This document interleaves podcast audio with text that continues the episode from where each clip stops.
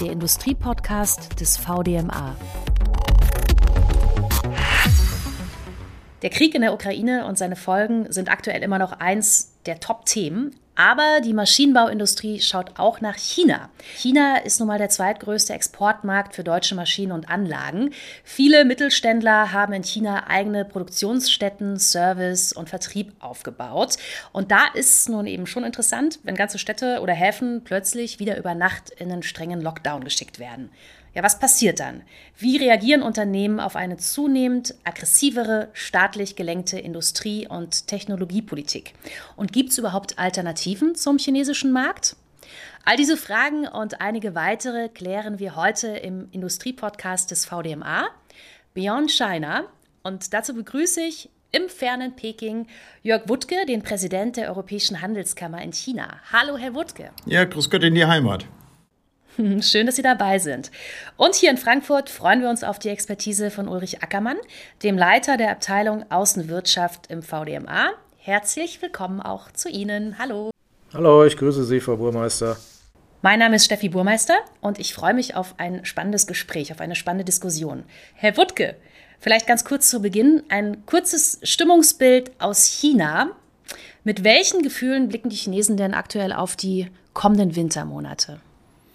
Ja, das ist natürlich die offizielle Version. Äh, wir haben am 16. Oktober den Parteitag. Da kommt natürlich äh, Jubelstimmung auf. Gleichzeitig äh, ist die Wirtschaft natürlich wirklich momentan in wirklich schweren Wassern. Wir haben jetzt gerade die Weltbankzahlen rausbekommen. Die Weltbank erwartet 2,8 Prozent für das gesamte Jahr und da ist ja ein sehr gutes Quartal mit drin. Und es wäre auch das erste Mal, dass China geringer wächst als der Rest von Asien, ausgenommen China. Das wächst 5,3 Prozent. Das gab es seit 1990 nicht mehr. Und da fällt natürlich wirklich die Covid-Politik auf. Das heißt also, äh, äh, momentan ist also wenig mit, äh, mit Zahlen äh, hier zu punkten. Herr Ackermann, deckt sich das mit dem Bild, äh, das die deutschen Maschinenbauer derzeit haben von der Lage in China? Ja, das Bild ist natürlich ähnlich. Ähm, aktuell ist die Stimmung gegenüber China auch aus deutscher Sicht äh, relativ verhalten. wir hatten in diesem Jahr ja die äh, Corona-Lockdowns gehabt, die gewisse Schockwellen in der Industrie ausgelöst haben. Wir haben eine schwache Konjunktur. Äh, wir sehen zunehmende geopolitische Spannungen. Ähm, wir haben das Problem, dass der deutsche und europäische Blick auf China auch viel kritischer geworden ist in den letzten ein, zwei Jahren, sodass insgesamt das Stimmungsbild relativ trübe ist. Mhm. Wie haben sich denn die Geschäfte der deutschen Industrie insbesondere natürlich ähm, die des Maschinenbaus, entwickelt in diesem Jahr in China, Herr Wuttke? Ja, ich meine, China kam aus dem, aus dem Tief äh, Anfang 2020 heraus, hat durchgestartet. Äh, 2020, 2021 waren unglaublich gute Jahre. Hohe Profite sind nach Deutschland transferiert worden. Das erste Quartal war ähnlich gut und dann sind wir hier abgestürzt mit Shanghai und äh, dem ganzen Hin und Her. Äh, mal hier eine Stadt zu, mal dort eine Stadt zu. Und äh, von daher ist das echt ein Problem. Und wir haben ja gerade am äh, vorgestern, 25. September, haben wir eine Studie herausgegeben, unser Positionspapier, satte 430 Seiten. Und man glaubt es kaum, 1000 Vorschläge, wie die chinesische Regierung das besser machen kann. Das zeigt zweierlei. Einmal, wir haben hier echte Probleme und zum Zweiten, wir gehen hier nicht weg. Deutsche Industrie bleibt in China, für China und 1000 äh, Vorschläge heißt nichts anderes, als dass wir glauben, dass die Regierung vielleicht das doch nochmal in den Griff kriegt wenn sie denn äh, die, äh, den Mumm dazu hat. Und äh, 1000 Vorschläge sind natürlich auch insofern wichtig, als wir glauben, dass da wirklich eine Reformmöglichkeit noch da ist. Mhm. Was sagen Sie dazu, Herr Ackermann? Wie haben Sie es wahrgenommen? Ja, wir hatten in der Tat den Knick 2020 äh, äh, gehabt, sowohl beim Exportgeschäft als auch bei der Produktion vor Ort. 2021 äh, war wieder ein Top-Jahr gewesen. Äh, nach unseren Umfragen war das Wachstum da über 20 Prozent. Ähm, aber im laufenden Jahr war schon Anfang des Jahres absehbar, auch in den Umfragen, dass es eher zu einer Stagnation kommt. Ähm, und auch für 2023 sieht es eigentlich äh, im Moment nicht sehr gut aus. Nach wie vor ist die Frage, wie geht es äh, mit der Corona-Handhabung in China weiter? Was für Auswirkungen hat das auf das Binnengeschäft? Wir haben das äh, Konjunkturproblem äh, zum Beispiel in der Bauindustrie, in der Immobilienindustrie. Und wir sehen auch, dass die Investitionen äh, vor Ort sich jetzt im Laufe des Jahres verlangsamt haben. Ähm, da mag auch der Ukraine-Krieg und die möglichen Folgen durchaus schon Wirkung zeigen. Gibt es denn überhaupt die Chance, dass die Regierung die strikte Null-Covid-Politik ändert, Herr Wutke? Absolut überhaupt nicht. Also da müsste man wirklich eine größere Impfaktion durchführen. Das A und O ist Impfen. Äh, drei äh, Booster, Booster-Shot, äh, dreimal geimpft, sogar viermal in Deutschland müsste man hier auch machen. Und solange man das nicht hinkriegt, kann man das Land verantwortungsvoll überhaupt nicht öffnen. Es würde ein Chaos hervorrufen. Und man fragt sich wirklich nach zwei fantastischen Jahren, wie China das in den Griff bekommen hat, null Fälle, äh, jetzt im Grunde bei Omikron den Zug verpasst zu haben und immer noch zu glauben, man könnte hier Omikron in Schach halten, während die Welt sich im Grunde genommen zur Herdenimmunität hinbewegt, äh, ist, ist einfach unglaublich. Nein, es gibt keine äh, sogenannte Exit-Strategie und deswegen glaube ich nicht, dass vor Ende 2023 hier signifikant geöffnet werden kann. Parteitag hin, Parteitag her. Jetzt äh, lassen Sie uns mal ähm, auf den Wettbewerb zwischen China und Europa beziehungsweise vielleicht auch Deutschland schauen. Es gibt ja über ähm, viele Jahre eine aufgebaute Partnerschaft zwischen China und der EU, die aber mittlerweile auch zu einem Systemstreit geworden zu sein scheint. Statt Freihandel droht eher Abschottung. Kann man sich das leisten, also beide Regierungen? Na, also ich meine, Freihandel äh, sieht ja momentan ganz äh, passabel aus. Die Chinesen exportieren 1,7 Milliarden Euro an Produkten nach äh, in die Europäische Union 1,7 Milliarden, währenddessen wir mal gerade müde 660 machen äh, pro Tag. Also das Verhältnis wird sich jetzt von 2 zu 1 auf 3 zu 1 wandeln. Und das ist ganz interessant, äh, wie offen Europa ist, wie schwach der chinesische Konsum ist, dass de facto 2,2 Prozent des chinesischen Bruttosozialprodukts von China, von Europa abhängen und satte 14 Millionen Leute in China auf den europäischen Konsumenten äh, äh, angewiesen sind. Ähm, das ist natürlich wirklich etwas, äh, wo man hier auch Sorgen hat, dass sich Europa eher verschließt. Äh, bei den Konsumenten merkt man das definitiv nicht. Ähm, und äh, da kommt sicherlich eine Menge Politik rein. Wir haben hier eine Menge Gegenwind in Berlin für ein zu großes Exposure an China, was ich ehrlich gesagt für Humbug halte. Wenn wir 1,7 Milliarden pro Tag kaufen, dann sind da sicherlich eine Menge Spielzeuge und Möbel und auch auch äh, andere Produkte, die wir jederzeit woanders kaufen können. Wo es drauf ankommt, sind 20 Produkte, auf die wir echt angewiesen sind, die für unsere Lieferketten äh, überlebensnotwendig sind, Edelmetalle, äh, die Pharma-Vorprodukte etc. Da muss man wirklich was machen. Äh, die Region weiß, wer die, was die 20 Produkte sind. Man sollte jetzt nicht aufgrund von 1,7 Milliarden von Abhängigkeit von China reden. Herr Ackermann, haben Sie da noch was hinzuzufügen? Also ich denke schon, dass man im Moment konkrete Abschottungstendenzen zwischen China äh, und Europa und auch Deutschland sieht. Ich meine, China versucht ja durch seine Made in China 2025 Strategie im 14. Fünfjahresplan aufzuzeigen, in bestimmten Bereichen mehr Autarkie in, in Technologien auch zu bekommen und auch sichere Lieferketten. Ähm, Deutschland äh, und die EU ähm, versuchen eigene China-Strategien zu entwickeln, die, wie Herr Wuttke gesagt hat, sicherlich äh, wesentlich kritischer einen Blick auf China haben, als das bisher der Fall war. Die EU schafft ja auch gerade sich Instrumente, äh, um den Schutz des Binnenmarktes vor unfairem Wettbewerb sicherzustellen. Ähm, ob man sich das leisten kann, ist natürlich eine ganz andere Frage, denn ähm, auf der einen Seite hat China, und das ist sicherlich auch positiv für Europa, durchaus noch eine gewisse technologische Abhängigkeit äh, vom EU-Markt und man setzt hier, wie Herr Wutke ja auch gesagt hat, eine Menge Produkte ab, also ein großer Absatzmarkt für China. Und auch die EU sieht natürlich in China noch riesige Potenziale, äh, die gehoben werden könnten. Ein riesiger Markt plus großes Wachstum, alles das spricht natürlich dafür, dass es keine weitere Abschottung geben sollte. Ja, im Grunde kann ich Herrn Ackermann nur zustimmen. Das Problem in China ist natürlich auch wiederum, dass China äh, sozusagen in Autarkie gehen möchte. Äh, man ist unter dem Trump-Schock immer noch, dass die Amerikaner hier die Wirtschaft äh, praktisch abschotten könnten und die Chinesen dann ohne Halbleiter, ohne grundlegende Produkte dastehen. Nichtsdestotrotz, unsere Mitglieder mahnen das an. Wie gesagt, tausend Vorschläge, die zum Großteil diese Abdriftung gerade gerade in äh, Autarkie äh, kritisiert. Äh, da tut sich China keinen Gefallen. Wie äh, sehr ist denn der Maschinenbau überhaupt im Fokus der chinesischen Regierung und ähm, des Plans für 2025, Herr Ackermann? Ja, in gewissen Teilen schon. Also in der äh, Strategie Made in China 2025 sind eine ganze Reihe von Schlüsseltechnologien definiert. und die auch tatsächlich dann den Maschinenbau betreffen. Also Beispiele sind ja die Robotik, Werkzeugmaschinen, Antriebsfluidtechnik äh, und auch äh, die Landtechnik. Ähm, und es sind natürlich auch bestimmte Branchen im Fokus äh, der chinesischen Regierung. Also alle strategischen Branchen, ähm, die auch den Maschinenbau betreffen, sind hier zu nennen.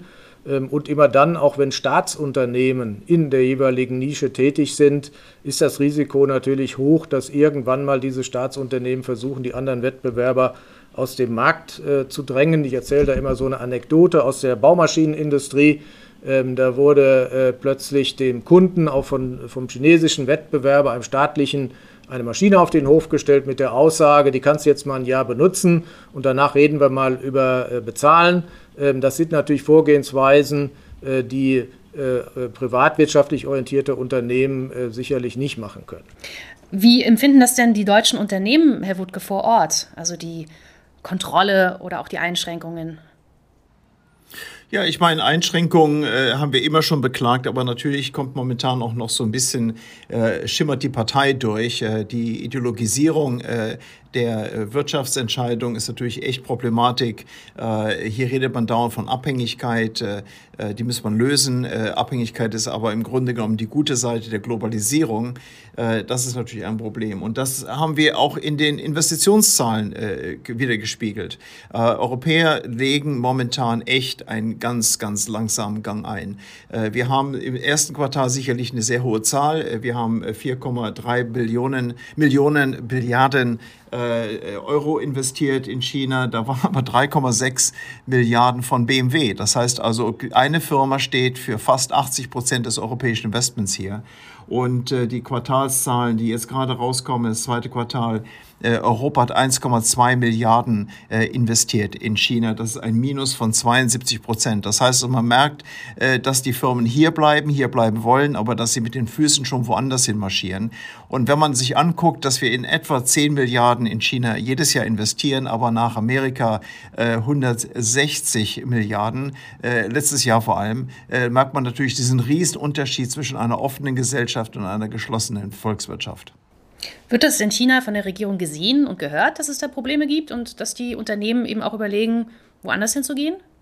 Nein, das hat man nicht geglaubt. Man äh, wacht langsam auf. Ich, ich gehe sicher, dass ich äh, äh, dass er überall ansetzt. Ich war im Außenhandelsministerium. Äh, letzte Woche war eben gerade im äh, chinesischen Parlament und habe denen gesagt, Leute, ihr könnt euch jetzt wirklich an den Zahlen erfreuen, die da durch diesen BMW-Deal zurechtkommen. Aber nichtsdestotrotz, es sind ja nur zehn große europäische Firmen, die wirklich hier reinbuttern. Der Rest steht auf Autopilot und guckt sich erstmal woanders in der Welt um. Und das sind natürlich Entwicklungen, die dann unter Umständen sehr schlecht wieder reversibel sind. China macht irgendwann mal wieder auf, aber stellt dann fest, mein Gott, meine ganzen europäischen Mittelständler sind jetzt in Malaysia, Thailand, Indien oder ich weiß nicht wo. Jetzt haben Sie schon angesprochen, dass unter der Präsidentschaft von Donald Trump es ja, ähm, ja ein besonderes Phänomen gab, ähm, ne, dass Decoupling, das Unternehmen sich im Zweifel das Unternehmen sich im Zweifel entscheiden mussten, nur noch für die USA oder nur noch für China Geschäfte zu machen. Das ist ähm, natürlich schwierig. Ist es ein realistisches Szenario, Herr Ackermann? Naja, ähm, gewisse Tendenzen äh, sieht man schon, dass sich diese beiden Blöcke auseinander entwickeln. Die Amerikaner fühlen sich zum ersten Mal äh, militärisch, wirtschaftlich und auch politisch herausgefordert, auch anders als im Kalten Krieg. Da war es ja eher eine, äh, eine äh, militärische Herausforderung, aber weniger eine, eine wirtschaftliche Herausforderung. Und man sieht ja auch, dass die neue Regierung Biden im Prinzip das, äh, was Trump begonnen hat, eins zu eins fortsetzt und teilweise äh, sogar noch verschärft. Also es gibt ja nach wie vor äh, die Strafzölle, es gibt nach wie vor Technologieverbote, die, die dort gelten.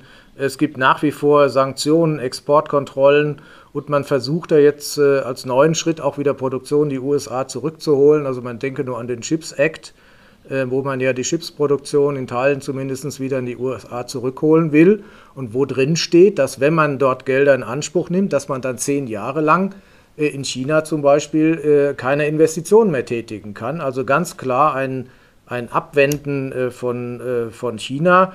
Und China, hatten wir schon drüber gesprochen, hat auch ein gewisses Autarkiebestreben. Man versucht also weiterhin technologische Unabhängigkeit in bestimmten Bereichen zu bekommen, sodass man alles in allem durchaus sagen kann, ja, Ähm, diese Tendenz äh, zur Auseinanderdividieren geht weiter und, und, und die Frage ist, wie sollen die Unternehmen damit umgehen, die hier in Europa sitzen und im Endeffekt sowohl den amerikanischen als auch den chinesischen Markt brauchen. Mhm. Herr Wuttke, wie reagieren die Chinesen? Na, die Chinesen sehen erstmal äh, in, in eigene äh, Vorteile und gucken sich das an und sagen, naja, wir brauchen den Westen ja eigentlich nicht. Wir brauchen ihn in einigen Schlüsselindustrien, aber im Großen und Ganzen sind wir eine große Volkswirtschaft und das kriegen wir schon hin. Das geht ja manchmal so weit, äh, dass äh, hier wirklich äh, Top-Leute behaupten, man kann auch jederzeit Taiwan angreifen oder mit Taiwan mit einer Blockade äh, angehen. Das ist ja für uns undenkbar. Dann würde wahrscheinlich die gesamte Halbleiter-Supply Chain kaputt kaputt gehen. Also sagen wir mal so, wir haben natürlich hier wirklich ein Problem mit der Propaganda. Äh, die wenigsten Leute sind äh, grundlegend äh, in, der, in, der, in den Daten drin dass sie sehen in der Tat, wie abhängig sie sind und wie viel sie gewonnen haben durch die Globalisierung, durch die Öffnung gegenüber dem Westen. Und da spielt sicherlich auch ein bisschen die Kommunistische Partei rein, die eben sagt, wir sind hier jetzt am Aufstieg und der Westen ist im Abstieg. durch diese Brille wird gesehen und die merken gar nicht, dass es momentan zumindest auch, wenn man asiatische andere Länder ansieht, genau andersrum ist. ASEAN-Länder steigen im Wirtschaftswachstum 5,3 Prozent und China kriegt mal müde 2,6 ähm, äh, Prozent hin. Und das ist natürlich überhaupt nicht äh, denkbar, äh, dass man dann mit dieser Ideologie, dass wir sind besser, durchhalten kann. In Europa hat man ja lange Zeit gedacht, mehr Handel würde auch mehr Demokratie bedeuten und äh, nach China bringen.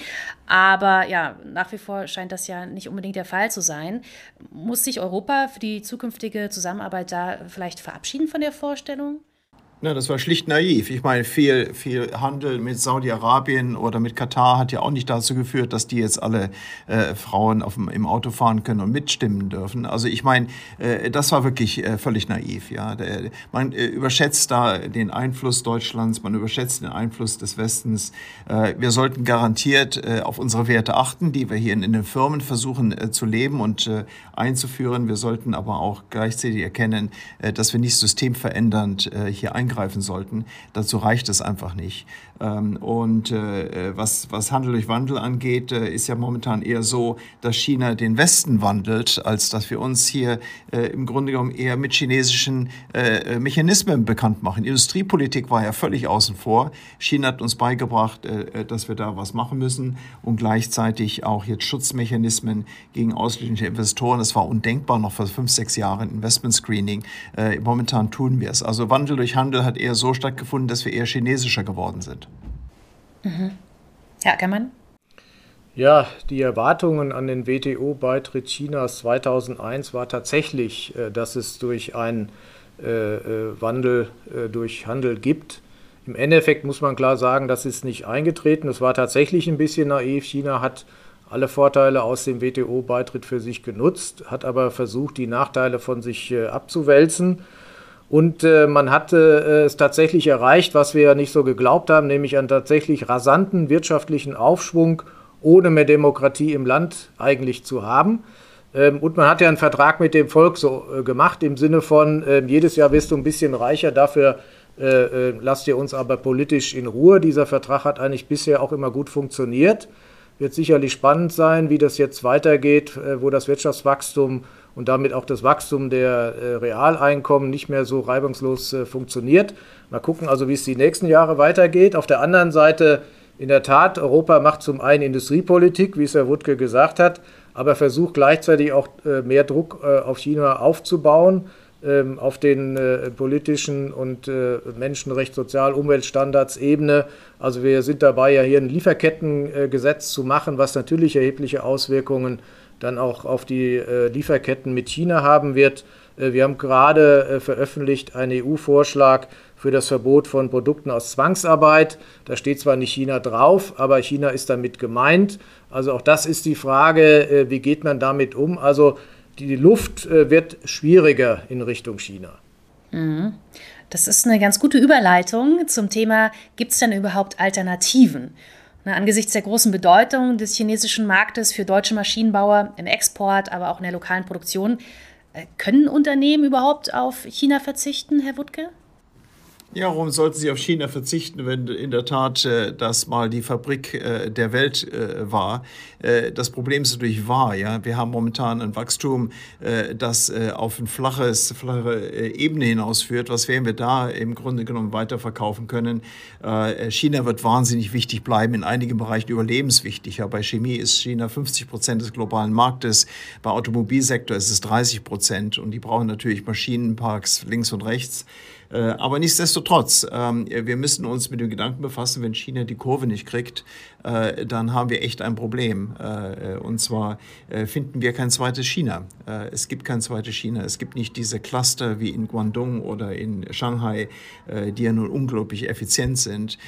Wir sehen also wirklich, dass China ein ganz großes Potenzial hat, aber sein größter eigener Feind ist.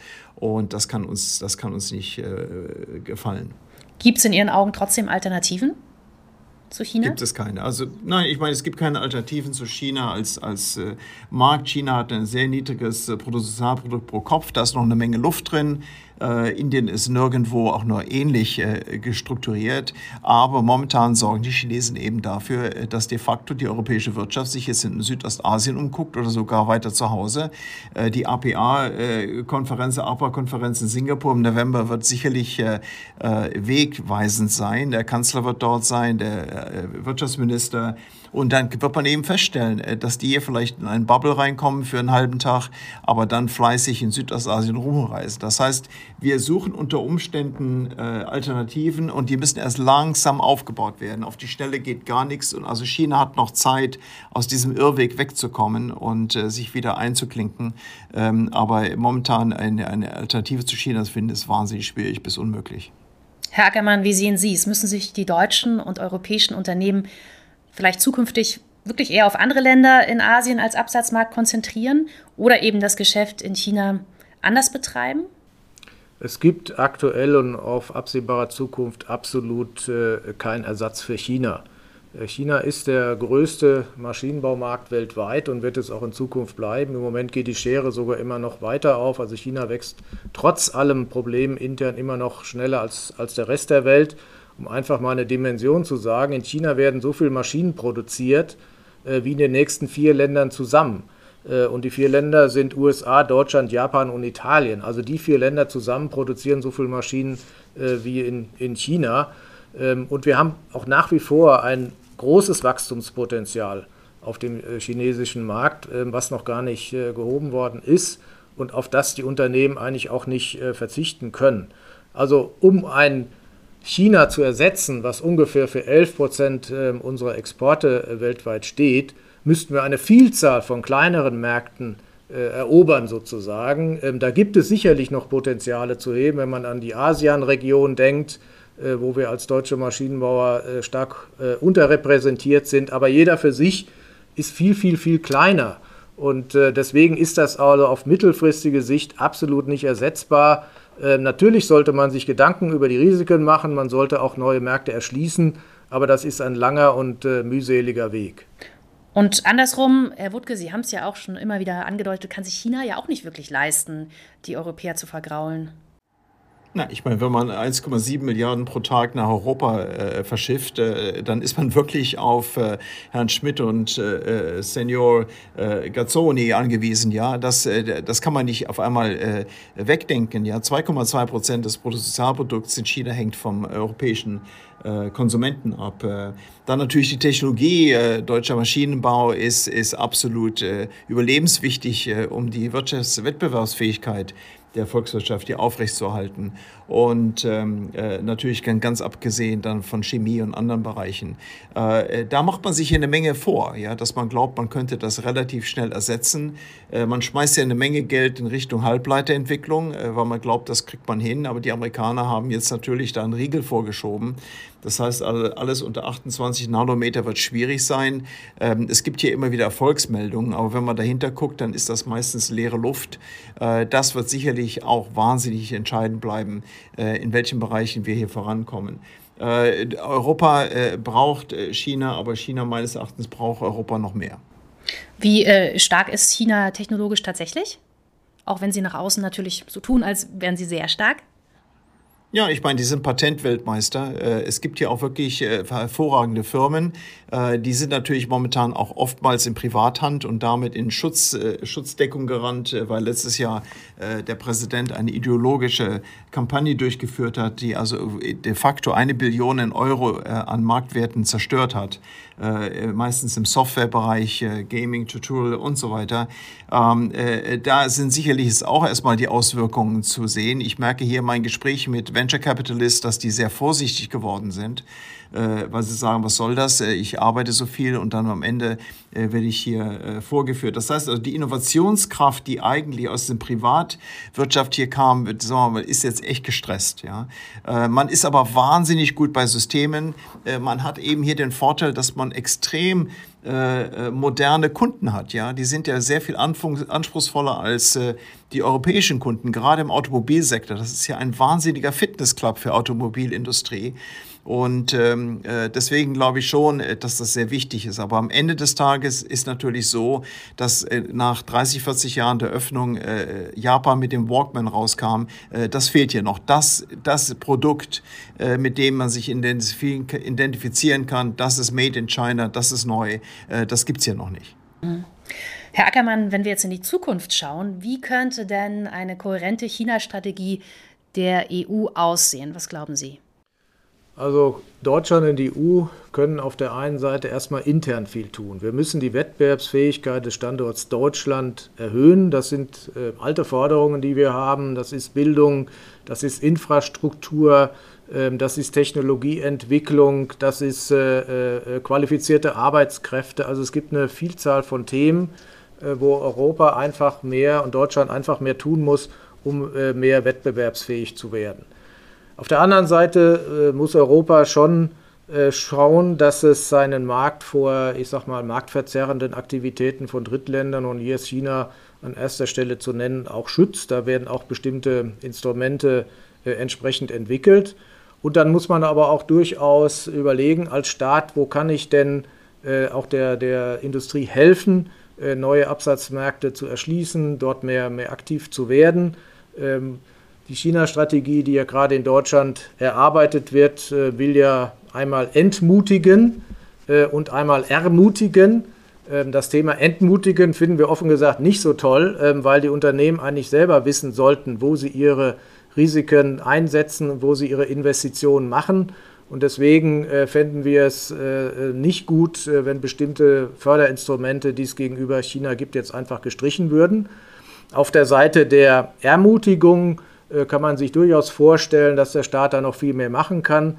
Eine Forderung, die wir schon lange haben an die Politik, ist, dass wir endlich ein Exportfinanzierungssystem brauchen, was auch den Mittelstand unterstützt.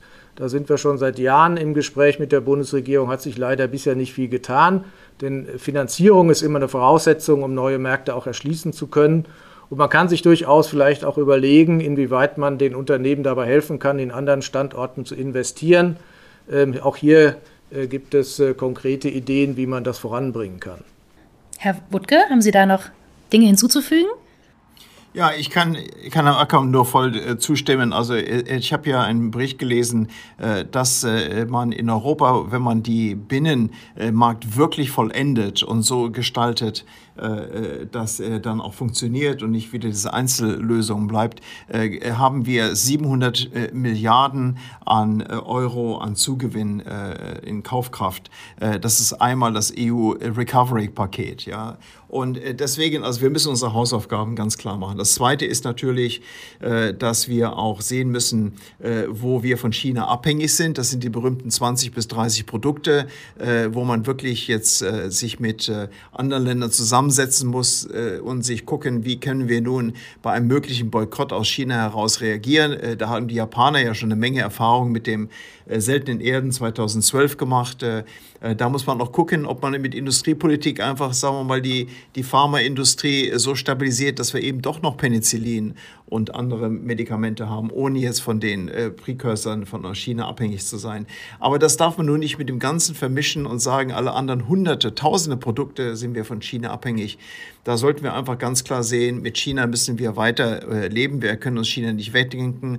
Deswegen ist eine tolle Sache, dass Kanzler Scholz es sich auf sich nimmt, äh, im November hier in Peking vorbeizugucken. Denn wir brauchen nichts wichtiger, als dass westliche Staatsführer sich hier mit Präsident Xi hinsetzen und ihm wirklich mal face-to-face -face sagen, wie wir in Europa denken. Äh, denn hier ist so gewissermaßen ein, ein Elfenbeinturm entstanden. Äh, da muss man in der Tat mal äh, hier vorbeigucken und äh, vielleicht auch mal die eine oder andere disillusionierende Message äh, rübergeben. Das wird hoffentlich äh, diesen November passieren, auch mit Präsident Macron, der in Peking vorbeikommen möchte. Jetzt haben wir die politische Seite abgehakt. Wie ist es mit der Industrie? Wie sollte die sich künftig in China ja, aufstellen oder wie sollte die auftreten, die europäische Industrie? Herr Ackermann.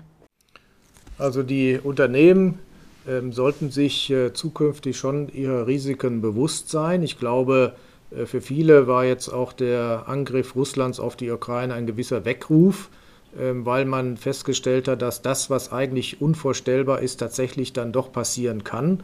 Und bei China gibt es äh, aus meiner Sicht zwei äh, Risiken, die vielleicht im Moment noch nicht so wahrscheinlich sind, aber die man durchaus im Kalkül haben sollte. Das eine ist tatsächlich, ob sich äh, China tatsächlich äh, mit äh, Russland in Anführungsstriche mehr verbündet, also Technologie liefert, ähm, was dann äh, zu Sanktionen des Westens führen würde. das zweite Risiko ist natürlich das Taiwan-Risiko. Äh, von dem man auch nicht weiß, ob und wann und wie es tatsächlich dann zum Tragen kommt. Auch das würde Sanktionen des Westens nach sich ziehen. Äh, die Chinesen haben das sicherlich sehr aufmerksam beobachtet, äh, wie geschlossen und intensiv der Westen reagiert hat auf die Russland-Attacke auf, auf die Ukraine und kann sich jetzt auch vorstellen, dass das Gleiche dann auch bei ihnen passieren würde. Ähm, wenn man seine Risiken dann tatsächlich mal im Griff hat und äh, abgewogen hat, dann sollte man natürlich weiter in China aktiv sein. Ähm, gleichzeitig natürlich, auch das hatten wir schon besprochen, sich nach neuen Märkten umsehen, ähm, weil es immer schlecht ist, wenn man zu viel Eier in ein Nest legt. Und es gibt natürlich durchaus auch Unternehmen, äh, die hohe Abhängigkeiten vom China-Geschäft haben und, und, sicherlich jetzt auch darüber nachdenken, ob das äh, auf Dauer zumindest nicht ein zu großes äh, Risiko ist. Was wir feststellen, äh, viele Unternehmen gucken jetzt mehr wieder in die andere Richtung, ähm, in Richtung USA. Wir waren gerade vorletzte Woche mit unserem Präsidenten auch vor Ort. Da ist auch eine gewisse Aufbruchstimmung, nicht nur weil die US-Wirtschaft gerade so floriert, sondern einfach weil man erkannt hat, dass man viele Jahre äh, sehr intensiv sich um China gekümmert hat, aber sich eigentlich relativ wenig um die USA gekümmert hat und es da noch riesige Potenziale gibt, ist ja auch ein riesiger Binnenmarkt. Und auch das konnten wir vor Ort äh, bei den Unternehmen feststellen, dass hier eine Aufbruchstimmung ist, dass man mehr dort investieren will, mehr Arbeitsplätze schaffen will. Da gibt es wahnsinnig viel nachzuholen bei Automatisierung, weil Arbeitskräftemangel ist da genauso, äh, wie das jetzt auch hier in, in Deutschland und Europa der Fall ist.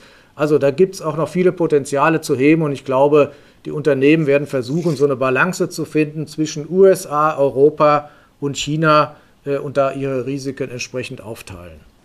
Herr Wuttke?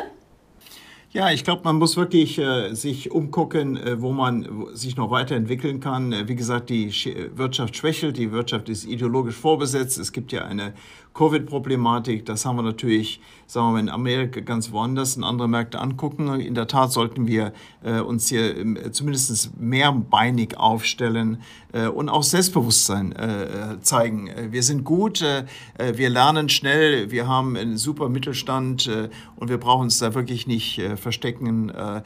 wir können gute Geschäfte machen, das zeigen wir weltweit und wir müssen die Chinesen daran erinnern, ob sie wirklich daran interessiert sind, sich abzuwenden und eben ohne uns das Ganze durchzuziehen, sicherlich auf einem sehr viel niedrigeren Niveau.